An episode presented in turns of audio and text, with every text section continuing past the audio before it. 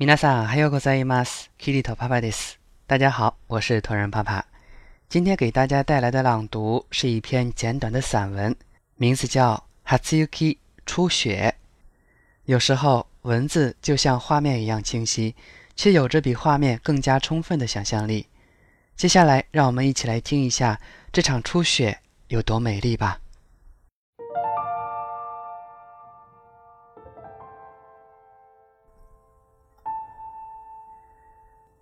初雪山を新しい雪が飾りに来た。初雪はいろいろな訪れ方をした。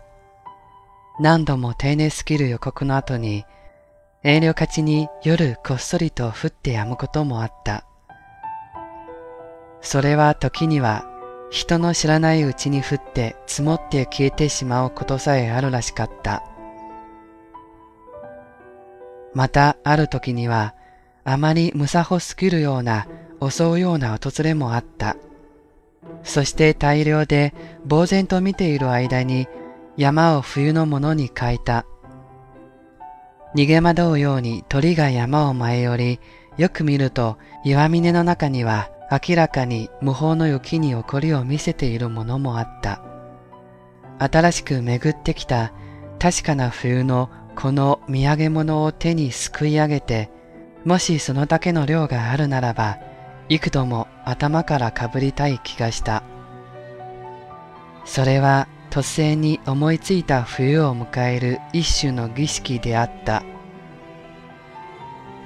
はい、今日の朗読はこれでおしまいです。ご清聴ありがとうございました。好了，今天的朗读就到此结束了，感谢大家的收听。